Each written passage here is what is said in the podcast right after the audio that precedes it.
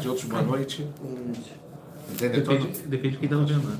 Verdade. Depende de quem está ouvindo. Por enquanto temos zero pessoas ouvindo. Ah, Mas a ser gente pro- vai chegar ser lá. português mesmo? Vai ser em português. Sim, sim. Coitado. Em homenagem ao Moshe. Para dar boas-vindas ao Moshe. E para você também. Não, coitado de quem? Do, do Mate? Não, Mate. Então, Tzedeki, vamos lá. É, na- nas aulas de quarta-feira, a gente sempre tenta, como a gente deve sempre tentar fazer, trazer a Paraxá da semana para a nossa vida, mas de uma maneira, obviamente, profunda. Não de uma maneira que a gente já conhece. E um grande problema que existe nessas primeiras parashiot, principalmente nas parashiot de Vaerá da semana passada e Bo dessa semana, é o fato de que são as parashiot das... Pragas. Muito bem, quem? Paras. Pragas. Pragas, muito bem, exatamente. A gente está nas parashiot das 10 pragas, na Ron Makot. E por que, que é muito difícil, às vezes, a gente encontrar alguma coisa profunda nessas parashiot? Por quê? Não, não é retórico. Não sei, eu acho, eu acho bem profundo assim. Claro que é profundo, mas normalmente, quando a gente conhece algum assunto muito, a gente acha que não tem muito o que aprender dele. E por que, que a gente conhece muito as 10 pragas? Não vou. Cedro de Pesach. Arei, a festa mais famosa que a gente, digamos assim, conhece dentro do judaísmo. Vocês sabem que aqui em Israel é, é, tem uma pesquisa que Pesach, e assim como Hanukkah também, é a festa que as pessoas mais comemoram. De novo, não estou dizendo que todo mundo faz todos os passos do Leila Seder, mas é a festa que as pessoas estão realmente reunidas, é, obviamente em família. E é interessante a gente entender por quê. Ou seja, na Rona é a, é a- é a festa, a primeira festa, a primeiro, primeira festa que a gente tem quando a gente sai de Mitzrayim. E às vezes o grande problema que acontece é assim: a gente se prepara tanto para Pesach, não só com a limpeza física da nossa casa, mas com a limpeza espiritual, né? Toda a ideia do Hametz, o que é Hametz, a gente não vai falar sobre isso, obviamente. E a gente fala muito das 10 pragas, a gente aprende sobre as 10 pragas, e a gente fala, Tov, o que, que eu posso aprender mais? Então, Dafka, nessa semana que a gente termina as últimas três pragas, vocês sabem como identificar, né? Já falei para vocês uma vez. Tem uma maneira muito fácil de saber quantas pragas tem em cada paraxá. Conhecem isso? Não. As pragas começam em qual paraxá? Vaerá. Nahon? As duas primeiras letras de Vaerá, Vav Aleph. Vav Aleph, qual é a soma? Sete. Sete pragas. Outra paraxá, paraxá dessa semana, Bo. Boé, Bet Aleph. Bet com Aleph, 2 com 1, um, 3. 7 com 3, 10. Sempre saibam disso. Nunca soube disso? Já valeu a pena. Pessoal, vamos terminar. Reduz. Reduz, já. E Hidash no macho, o Zekvar é, é a chave. Não, bem é Interessante, todo mundo, todo mundo. É interessante para a gente poder lembrar, às vezes a gente fica um pouco confuso. Não vou fazer o teste de perguntar para vocês quais são as 10 pragas, porque eu tenho medo das respostas. Sabem que uma vez, vou só fazer um parênteses engraçado. Sabe que uma vez uma, uma pessoa, não importa quem, não importa onde, entrou, na, entrou num Beit Knesset e foi dar uma drachá. E era para Titró. Parashat Yitro, como vocês com certeza sabem, é Parashat 2 e a Feneot, a série está de Brot. Né? O primeiro momento que Hashem se revela a todo o povo nos dois primeiros mandamentos, todo aquela, aquele auge, etc. E a pessoa foi dar a drachá, ah, mas não fui eu, tá bom? Não acho que fui eu, Bemeta não fui eu, eu estava ouvindo na época, tem muito tempo. E a pessoa foi entrar para dar drachá e falou no pessoal, então, é, ele foi tentar fazer o que a gente chama de, né, um pouco de interagir com o público. Ele começou a perguntar, não, não importa onde. Falei que não importa onde. Ele foi tentar interagir com o público. E aí ele começou a perguntar: ah, mas vamos lá então. E a sétima, o sétimo mandamento? Ninguém sabia. Tá bom. Primeiro mandamento? Talvez dois sabiam. E aí a pessoa começou a ficar um pouco incomodada. Como assim? É sereta de brota. Não estou falando agora de leis de Korbanot, Sefer Vaikra, nada disso. Sim. E aí ó, a pessoa ficou um pouco revoltada, digamos assim, com aquelas situações, porque é o básico do básico. Você não saber os 10 mandamentos. E aí ele perguntou, mas agora eu quero fazer uma pergunta. Era a época, eu sei que vai parecer um pouco velho, foi o primeiro Big Brother Brasil, bom, foi o primeiro Big Brother Brasil da história.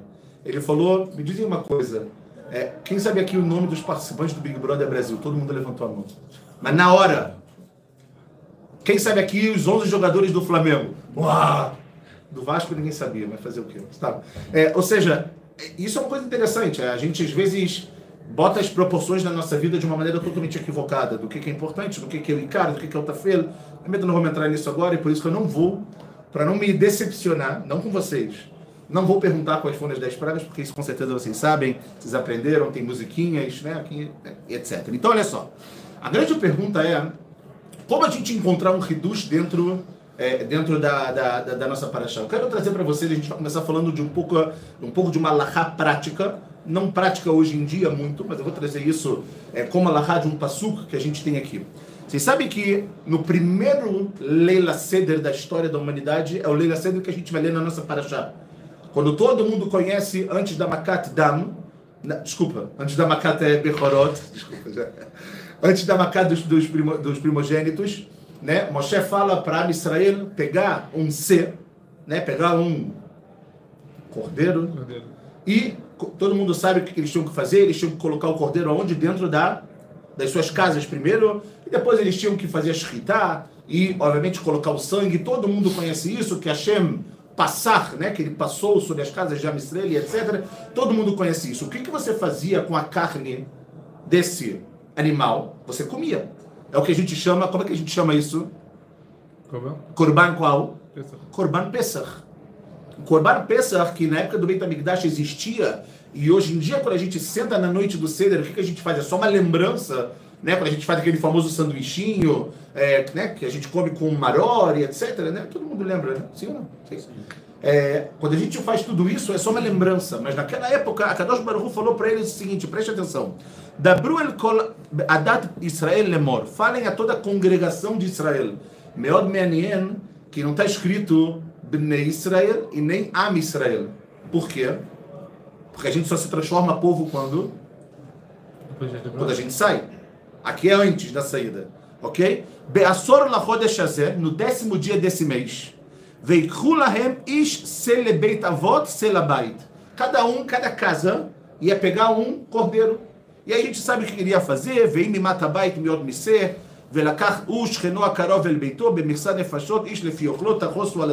se a pessoa não tinha propriedade, ele podia se juntar com uma outra casa e etc, etc, etc.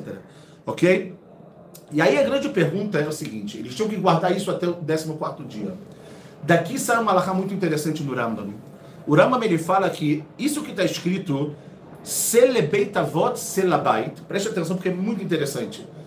O Rambam fala que o fato de estar escrito que é uma casa significa que a maneira que a pessoa podia, como nós fazemos hoje em dia, a maneira que você tinha para cumprir o que a gente chama do primeiro Leila Seder da história, onde você tinha que fazer o seu primeiro Leila Seder?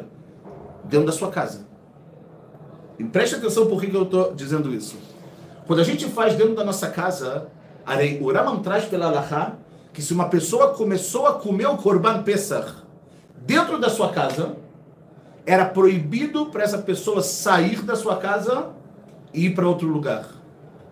Ok? Eu não vou entrar agora em Ilhot de Seudá, vocês sabem que tem muita nafkamina, tem muita consequência prática para isso em relação a Seudá. Se você pode, por exemplo, começar a Seudá num lugar e terminar caminhando meia hora depois em outro lugar, ou até mesmo dentro de uma casa. Se você começou a comer na sala, você pode continuar comendo no quarto. Tem muitas alahot práticas em relação a essa questão de celular. A gente mais não vai entrar nisso agora, não é, não é aula de alahot, mas a gente pode falar sobre isso um dia. Mas a grande pergunta que a gente tem que fazer é a seguinte: por que é tão importante que cada pessoa esteja na sua casa? A gente lembra que hoje em dia as nossas casas têm 27 quartos, 47 geladeiras, 37 empregadas para poder ajudar a gente a preparar o cedro de peça. Naquela época, o que, era uma casa? O que, era uma casa? Quarto. Quarto? Não, uma tenda. É. Quando muito, uma tenda. Né? Uma tenda é um lugar que a gente pode, talvez o tamanho dessa salinha, vocês não estão vendo, mas é uma salinha bem pequenininha. Como se diz, um? Casulo. Um casulo, quase um casulo. É, e as pessoas tinham uma casa muito pequena, ou seja, todo mundo tinha que estar de alguma maneira reunido. Tem toda essa ideia, de novo, desde o primeiro Leila Seder, a importância de estar sentado na noite do Seder, não como a gente faz hoje em dia, obviamente. Porque tirando a matzá que a gente come, ok? Todas as mitzvot do Leila Seder, elas são, e o Maror também, elas são derabanan. Elas são instituídas pelos nossos sábios, ok? E a mitzvah de veikat talebidcha, de contar para os seus filhos também. Mas a, o primeiro Leila Seder, a gente vê que ele tinha que ser dentro de uma casa E a grande pergunta que a gente tem que fazer é por quê? E o Rambam ainda traz como alahá, e isso eu vou acrescentar, que vamos supor que uma pessoa agora, ela está na noite do Seder. Eu estou falando do primeiro Leila Seder, não hoje em dia. E ela está fazendo como muitos de vocês aqui, ou muito de vocês aqui, e ela de repente começa a tirar aquele cochilo. Começa a dormir. A pergunta é se ele volta, depois que ele acorda, ele pode continuar comendo do Korban Pesach ou não? Só para vocês saberem, de acordo com o Rambam, se ele está sozinho, ele não pode continuar comendo. Por quê? Como é que a gente chama essa expressão na Allahá? Sarda'ato. Que é a, a, a, a, o conhecimento dele, ou a, digamos assim, a consciência dele não está mais ali. No momento que ele dormiu, significa que ele não está mais o quê? Focado naquilo. E se ele está sozinho, muito mais. Qual é a diferença? Ele dormiu? Caiu no sono? Dois, Caiu no sono. Dois segundos, dois minutos? Dep- de- tem muita questão de cochilo e tem questão de dormir. Se é um cochilo, só que ele faz assim e volta, isso não, obviamente não tem nenhum tipo de problema. A pergunta é se a pessoa realmente dormiu, está cansado, né? Vocês, vocês nunca viram ninguém dormindo na noite do Seder? Hoje em dia na casa de vocês?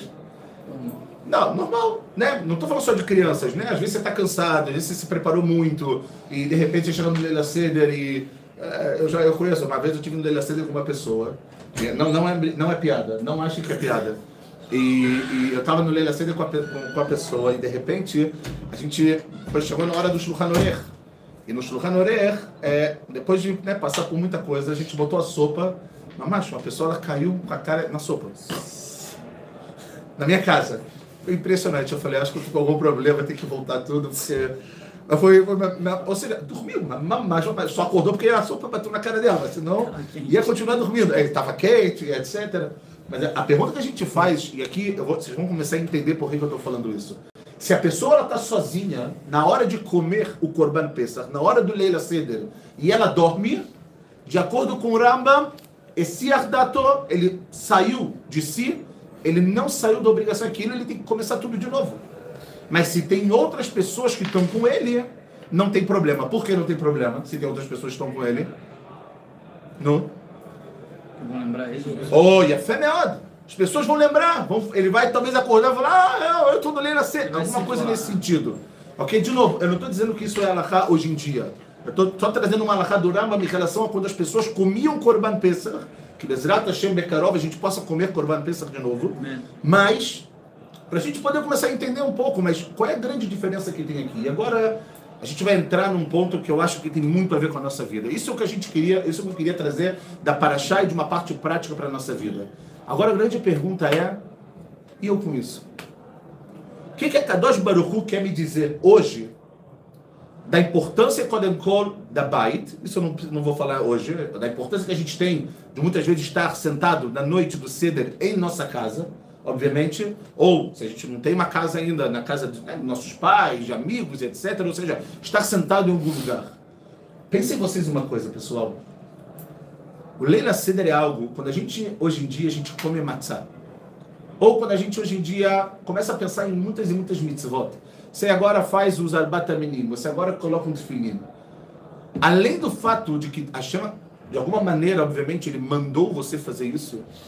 Quando você faz isso, o que, que você se sente? Você sente principalmente que você no mundo não está sozinho. Que você faz parte de um todo. E esse todo, hoje em dia, se chama o quê? Am Israel. Ou seja, todas as mitzvot que a gente faz, pensem em vocês. Quando a gente faz o Shema Israel, quando a gente, por exemplo, faz Kiddush todo o Shabbat, e quando a gente faz Kiddush em Shloshet Regalim, nas três festas, o que, que a gente sempre lembra dali? Zecher Letiat Mitzrayim. Sempre a gente tem que lembrar a saída do Egito. Por quê? Porque a saída do Egito, pessoal, não é um evento só do passado. É um evento que ele se repete. A gente hoje em dia consegue entender o que que é sair da Galut e vir para Geulah. A gente tem Eretz Israel, a gente tem as portas de um Estado totalmente abertas para todo mundo. A gente não faz ideia do que é nascer numa geração em que para entrar na Iratica, até 67 assim era, você tinha que ganhar Ishur. É igual que você tivesse que tirar visto para entrar nos Estados Unidos. A gente tem ideia disso, imaginem vocês. Vocês estão descendo pelo Shariafo, vem aqui uma pessoa na porta e fala: cadê a sua permissão? Você consegue entender isso? Mas isso é meu! Não pode? Você não tem permissão para entrar aqui. Ah, Israel, eu quero sair. Só que eles não conseguem nem escutar Moshe. A gente viu isso na paraxá passada. Por que eles não conseguem escutar a voz de Moshe?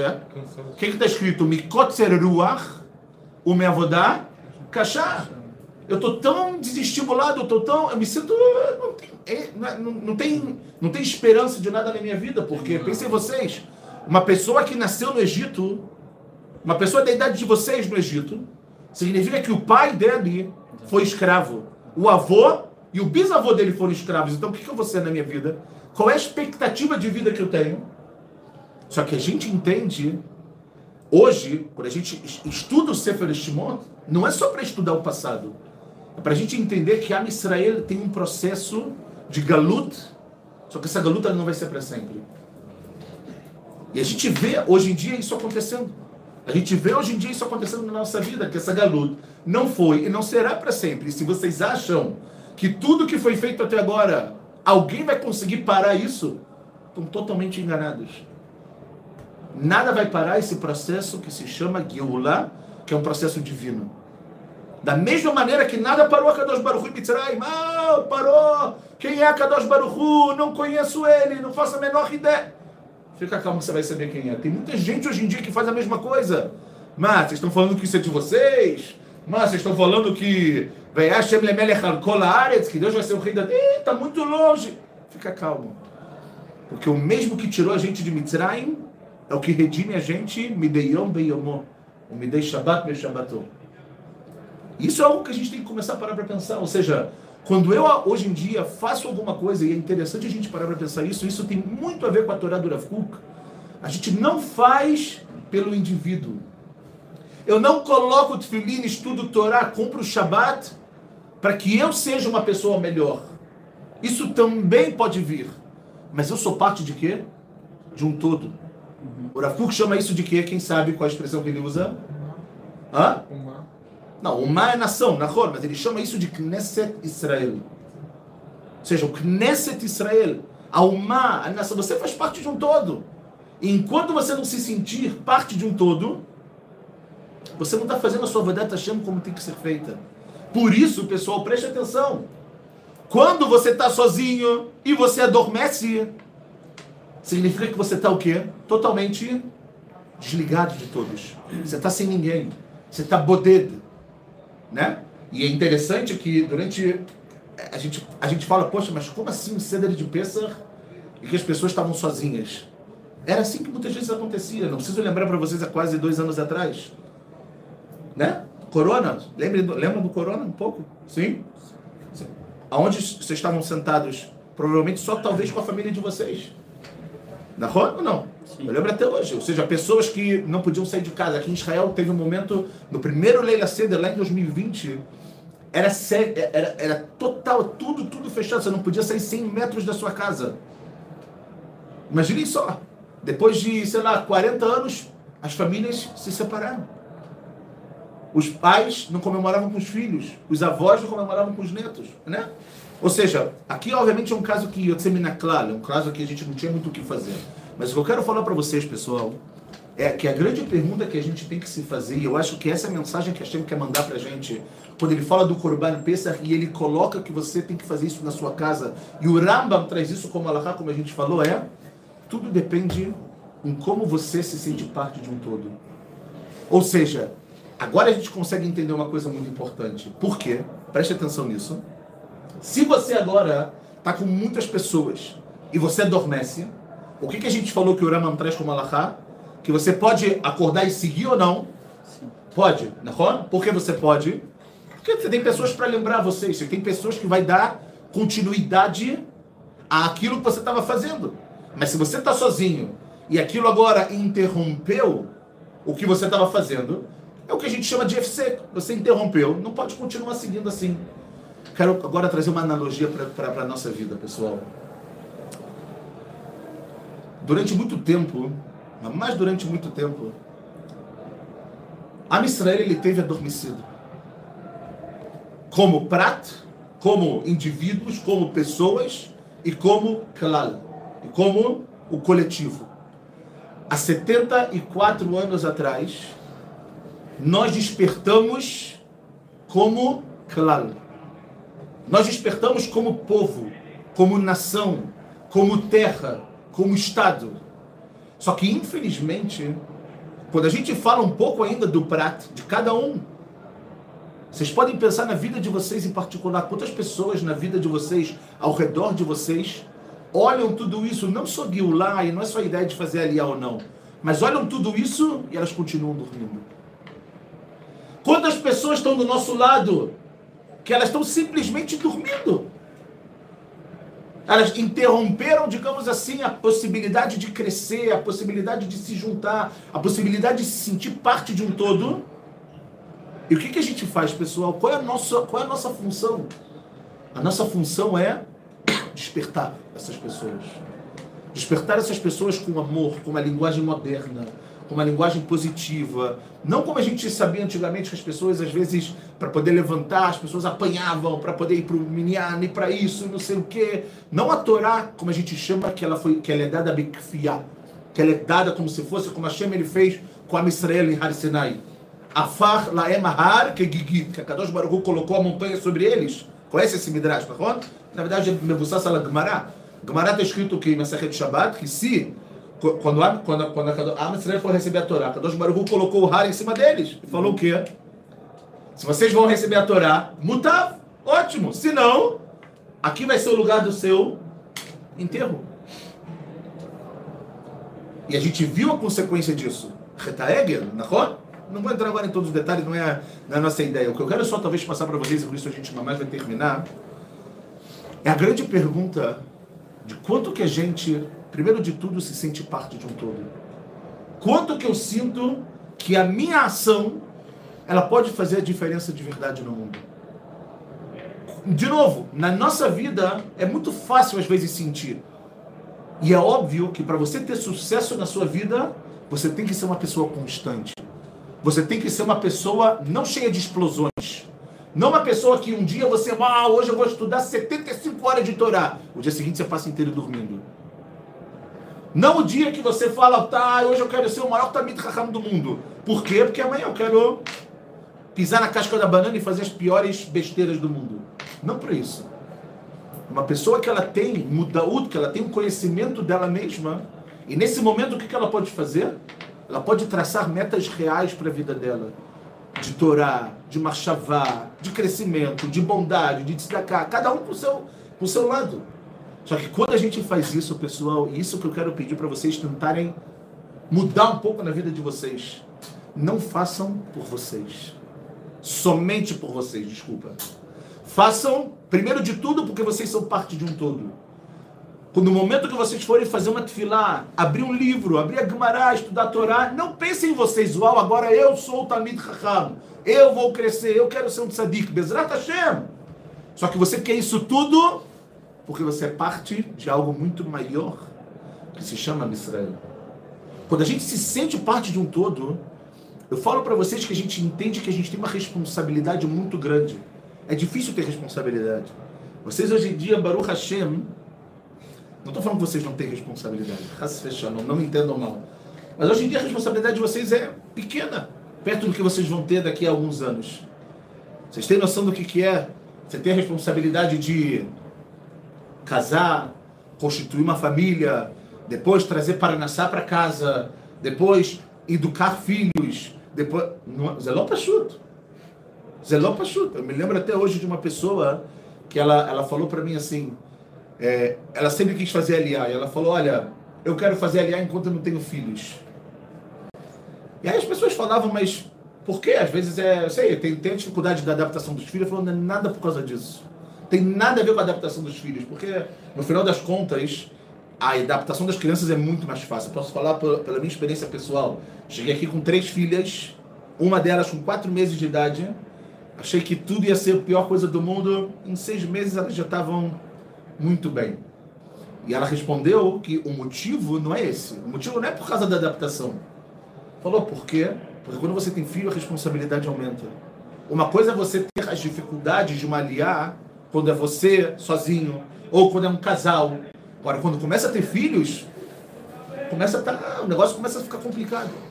Por quê? Porque a responsabilidade aumenta. Então, quando a gente se sente parte de um todo, é verdade, a responsabilidade aumenta. Por outro lado, a gente entende que a gente não está sozinho no mundo. A gente entende que a gente não está no Corban Pesach e a gente pode, pode adormecer. Nós temos que despertar as pessoas, pessoal.